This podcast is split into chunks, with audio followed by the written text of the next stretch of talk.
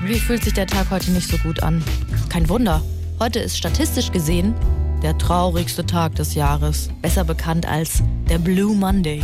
Wetter ist schlecht, viele Rechnungen müssen bezahlt werden, Gehalt ist noch nicht da, die ersten Vorsätze sind schon wieder futsch und vieles mehr. Zum Glück hat die Wissenschaft auch dafür eine Lösung. Ich stehe hier bei Daniel Trüsendieb. Er ist der Erfinder und Ingenieur und hat endlich etwas Bahnbrechendes gegen diese allgemeine schlechte Stimmung entwickelt. Daniel, was ist das genau? Äh, nun, äh, ich habe eine Maschine entwickelt, die unter Zuhilfenahme von Plasma, Protonen, äh, Materie, Transformations, Raumzeit, Krümmungsmechanismen den aktuellen temporären Aggregatzustand manipulieren kann. Hä?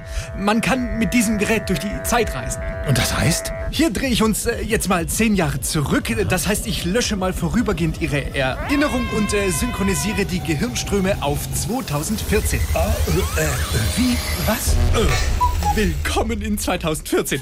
Äh, Schauen Sie, wir haben eine Inflation von 0,9. Oh. Der Liter Diesel kostet 1,35 Euro, ein Cheeseburger 1,20 Euro. Und was würden Sie zu einem guten Döner sagen? Keine Ahnung. 3,50 Euro.